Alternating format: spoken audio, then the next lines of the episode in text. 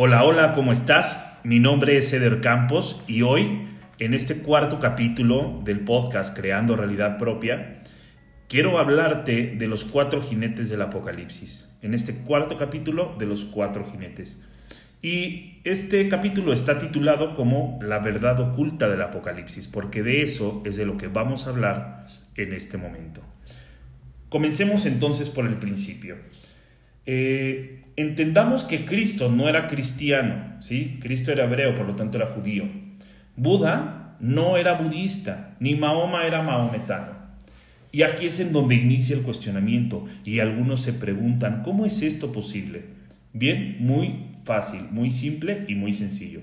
Porque todos ellos, todos ellos como magos, estuvieron siempre en contra de las religiones establecidas. Y ahora entonces acudimos a lo conocido por todos. Y si alguien nos advirtió de todo esto que estamos viviendo y además nos dijo qué debíamos hacer para no perdernos entre el supuesto caos que nos quieren hacer creer que estamos viviendo, y después de todo esto vamos a estar mucho mejor, fue Cristo. Y Cristo eh, lo puso sobre aviso y está en la Biblia, precisamente en el capítulo 22, en el libro que cierra eh, la Biblia, que es el Apocalipsis. Pero ojo con esto, no es el Apocalipsis que nos vendieron falsamente diciéndonos que el mundo se va a acabar. Pues no, ese no. El verdadero, el que nos habla de una nueva forma de vivir. ¿Cuál es esta nueva forma de vivir? Una forma de vivir mucho más mágica, en donde emerge el ungido en nosotros. Y el mismo Cristo se lo dijo a Juan está visto en el Evangelio eh, de Juan. Y el Evangelio de Juan hay que tomarlo como el más confiable de todos los Evangelios porque fue el único que conoció personalmente a Cristo. Aunque Mateo fue el primero que se escribió, o el que se escribió primero, ¿sí? Juan fue el único que conoció personalmente a Cristo. Entonces tomemos este Evangelio como el más confiable y es ahí en donde está eh, realmente escrito. No hay evangelio sinóptico, entendamos esto, aunque la iglesia o la religión no los quiera vender de esa forma. Entonces, bien, arranquemos con el tema. En el Apocalipsis podemos leer que hay cuatro amenazas puestas para dañar la tierra, tal cuales el ser humano debe aprender a domar. Se habla de que los gobiernos con la cruz, el poder, los inventos y el dinero, ¿sí? Ahí es en donde están los cuatro jinetes, ahí es en donde están estas cuatro amenazas. Entonces, es fácil de entender. Para los que estamos en magia, en, la Academia de Magia, y la gente que esté escuchando, que finalmente trabajamos sobre todo el estudio de magia y de las culturas milenarias, iniciáticas, escrituras sagradas, eh, se nos va a hacer muy fácil entender que esto es lo siguiente, que son los que hemos formado o lo que hemos formado como paradigmas que rigen la realidad en la historia de la humanidad. Los paradigmas, lo que los griegos estipulan como eh, para, que es como, como a un lado o a partir de, y el digma, que el digma es dicho matriz. ¿sí? Cualquiera puede decir muchas cosas, pero cuando un dicho pasa a tener categoría de digma, es cuando esa palabra se cumple y se forma. ¿sí? Y entonces, cuando esa palabra se cumple, cuando es un paradigma, es lo que está a partir de ese momento o al lado de ese momento de lo que yo estoy diciendo que se dice como dicho matriz. Y ese paradigma es la palabra, e, es esa palabra que se cumple. Y entonces, desde, esa, eh, desde ese momento, a partir de los griegos y en, y en toda la historia de la humanidad, se formaron cuatro paradigmas que nos dicen como matrices qué es verdad y qué es mentira, qué existe y qué no existe, qué es real y qué no es real. Y es ahí en donde perdemos nuestra unción personal. Es decir, los cuatro reyes del mundo como paradigmas se unen en contra de la unción personal. No elegir otorgar el poder a los paradigmas imperantes. Ahí está la clave, ahí está la magia. Si nos remitimos a lo conocido por lo católico, recordando que Cristo no era cristiano y mucho menos católico, eh, pero dejemos esa parte ahí y continuemos. Hablemos de los cuatro jinetes, ¿sí? De estos cuatro jinetes del Apocalipsis, que tenemos cuatro. El primero, un caballo negro, y dice, es el que decide sobre los precios. No hay que ser demasiado inteligentes para entender que corresponde al poder económico. Recordando, antes de continuar, te voy a recordar cuáles son los cuatro paradigmas imperantes que no han permitido avanzar, al, avanzar en, en el transcurso de la humanidad al ser humano. La política, la religión, la ciencia y la economía. Estos cuatro poderes como paradigmas imperantes, ¿sí?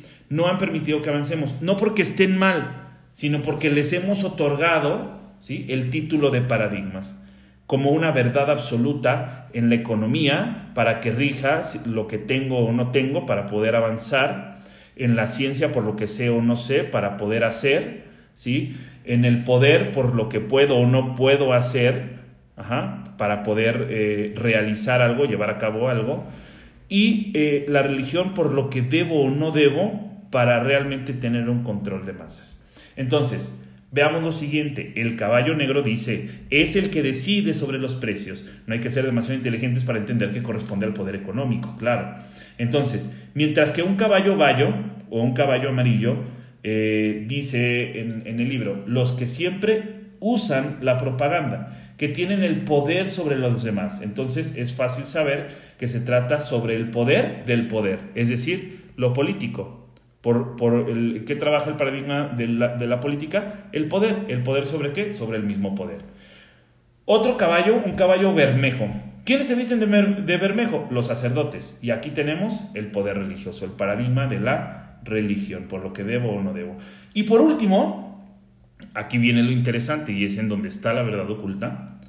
Lo que Cristo nos advierte claramente es lo siguiente. Un caballo blanco es el que va a tener el poder ¿Y quiénes se visten de blanco? Pues aquí encontramos todo lo que representa el poder de la ciencia, la medicina, la salud.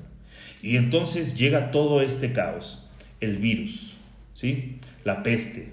Pero ¿qué se esconde detrás de todo esto en el Apocalipsis? Lo tenemos más que claro en el mismo Apocalipsis. Y no en vano, en este, eh, termina diciendo algo muy revelador dentro de la Biblia. Recordemos, por favor, que el libro más grande de magia jamás y siempre conocido es la Biblia. El tema es que tenemos que aprender a leerlo, ¿sí? Para los que lo lean o para los que lean la Biblia desde la palabra sagrada, podrán descifrar el códice de magia inscrito en la misma Biblia. Pero para los que lo lean desde la palabra canonizada y religiosa, estarán sometidos a humanizarse desde lo no divino, es decir, otorgando su poder divino a lo que no es divino, sino imperante. ¿Listo? Bien, entonces, ¿qué es lo que sucede? Que termina diciendo, o qué es lo que termina diciendo el Apocalipsis. Al caballo blanco, para que tenga poder, se le dará una corona. Al caballo blanco, para que tenga poder, se le dio una corona. ¿Y qué está pasando ahorita? ¿Cuál es el nombre que nos está permitiendo o que no nos está permitiendo hacer eh, ver o poder realizar esa unción personal en nosotros. ¿Sí? La corona y lo que genera el caos, que es el mismo virus. Entonces, en magia aprendemos a desocultar con la palabra sagrada, poniendo puntual atención en lo que se dice cuando se habla. Y entonces viene la pregunta, ¿cuál es la cura al virus? ¿Una vacuna? Error. ¿Sí? La respuesta está en la misma pregunta y que tiene la misma, la misma etimología que virus. Se llama versus. Virus, veneno, versus confrontamiento inmaterial simbólico de sortear el veneno. Virus versus virus, veneno, versus sortear el veneno. ¿Sí? Esa es la cura, aprender a sortear el veneno. ¿Con qué se genera la respuesta a la peste? Nuevamente la respuesta está en la misma pregunta y que tiene también la misma etimología. Y esta etimología griega de la peste habla del pistis. Para los que ya están recorriendo en el tema de filología, en, en enseñanza de magia, escuchemos peste con la misma etimología de pistis. ¿Qué es pistis? La confianza, la credibilidad total que yo voy a crear. Así como eh, es en la pistis en griego, es en arameo el emuná, que es traducido a occidente como fe de firmeza, más no de creencia de la fe que nos han vendido. ¿Listo? Entonces entendamos esto. Pistis, ¿qué es pistis? Confianza, credibilidad. Eso permite la unción personal. Entonces, ¿cómo se genera la respuesta a la peste? Con pistis. Ahí está la misma. O sea, en la pregunta viene la respuesta. Virus versus, en la pregunta viene la respuesta. El tema es que tenemos que aprender a escuchar lo que decimos cuando hablamos. Y en, la, en el cuestionamiento que estamos realizando. ¿Listo? Entonces, ¿qué es lo que sucede? Ojo con lo que voy a mencionar ahorita. Las acciones de aislamiento y cuidado, eso en el inconsciente juegan un papel preponderante. ¿Por qué? Porque para el inconsciente son órdenes. No se trata de que no nos lavemos la mano o que no te pongas el cubrebocas. No, se trata de que entiendas que esas instrucciones, ¿sí? Para el inconsciente son órdenes precisas y claras. Entonces, ¿por qué? Porque recordemos que el inconsciente se mueve por metáfora y, por metonimia, ¿sí? Que te va uno y a otro y entonces te permite esperar esperar y esperar mientras se va eh, acomodando o se le va dando orden. Entonces, Lavarte las manos de qué? Lavarte las manos de crear tu realidad, de que no, eso no depende de mí, eso no está conmigo, entonces como no está, no depende de mí, no está conmigo, entonces me lavo las manos, ¿sí? Eso es lavarse las manos. El inconsciente lo recibe como metáfora, ¿no? Como metonimia y entonces ahí es en donde el inconsciente está recibiendo una orden. El tapabocas para qué? Para callar la palabra. Para que no haya aislamiento de qué? De no contacto con la naturaleza con la gente. ¿Y qué es lo que pasa con la gente? Todos somos energía, entonces no hay un rebobinamiento energético. Por eso la mayoría de las personas hoy en día ahorita está en caos emocional, se siente cansada, aburrida, debilitada. ¿Qué es lo que sucede todo esto? Que todo esto en consecuencia el lavarnos las manos de crear nuestra propia realidad, el callar la palabra, que la palabra crea realidad, el no contacto con la naturaleza que alimenta nuestro bienestar, el no rebobinamiento energético que se da a través de otras personas, todo esto debilita el sistema eh, inmune o el sistema inmunitario, del que depende si nos enfermamos o no. Entonces, eh, entendamos esto, porque lo que enferma es el estado de ánimo. Porque lo que está pasando con el virus es que es asintomático y entonces depende del estado de ánimo en el que estás. Ahí es en donde entra. Entonces, bien, tenemos que aprender y requerimos aprender a manejar la ley física. Y hay una, la ley física de lo similar, que dice que lo similar atrae lo similar.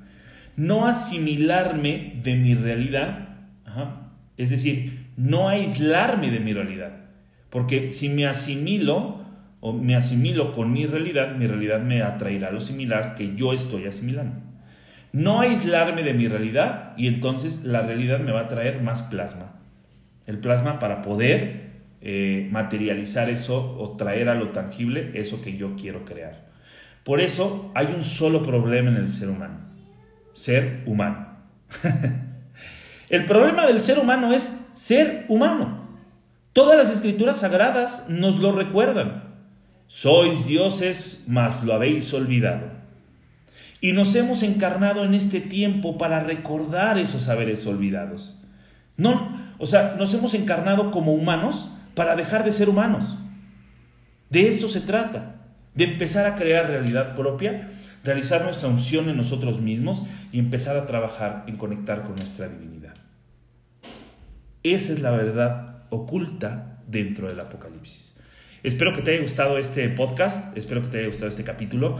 Eh, nos vemos en el siguiente podcast. Si quieres compartir esto con tus eh, amigos, con gente que crees que le pueda parecer interesante este tipo de temas y todos los temas que a lo largo de, todo este, de todos estos episodios vamos a estar hablando de muchas cosas que tienen que ver con la realidad que vamos viviendo en el día a día y de eso vamos a ir hablando constantemente, siempre fundamentado todos en temas de investigación, de culturas milenarias, de escrituras sagradas, canonizadas, apócrifas, etcétera, para que eh, podamos tener una visión o una cosmogonía muchísimo más abierta y más amplia de lo que podemos crear hoy en día en estos tiempos. Mi nombre es Eder Campos, te mando un fuerte abrazo, mucho amor y muchas bendiciones. Comienza a crear la realidad que quieres en tu vida. Chao, chao.